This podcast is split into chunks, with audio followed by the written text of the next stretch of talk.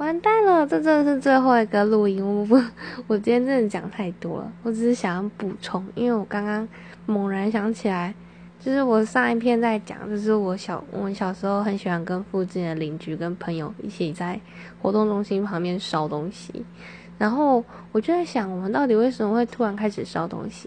后来我想到了，为什么我们会烧东西？因为我们烧的是考卷。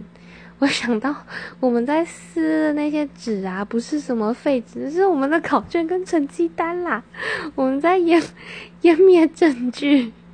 所以我们就是烧的时候就可以顺便捡一些其他，就是看附近有没有比较好烧的东西，然后就这样烧上瘾了，就看火在那冒，然后就可以把东西丢进去。好，这是我为什么一定要 冲，因为我觉得这个我一定要讲一下。我猛然想起来，到底是在烧什么。哦，然后还有另外一件，就是也算是皮的事情，是这有皮吗？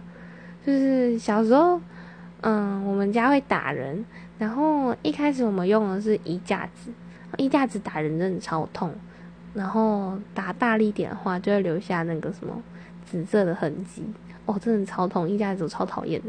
有的时候我被打完，然后我爸妈出门，我会对衣架子就是发。发泄我刚刚的怨气，就可能把它折的，就是很弯，然后把它扭来扭去之类的。然后后来我妈，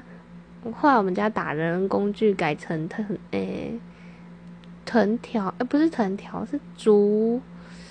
算竹条吧，就是一根一根，很像是以前就是扫地的时候，学校扫地的时候用的那种竹扫把，然后。只是比较小，然后就是绑成一束这样子打，然后这样打就不会留下痕迹，可是还是很他妈痛，所以，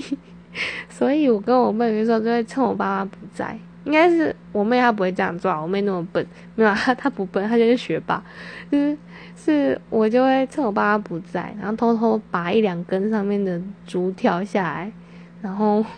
把它从我家窗户丢下去，因为我家住在很高楼层，十几楼。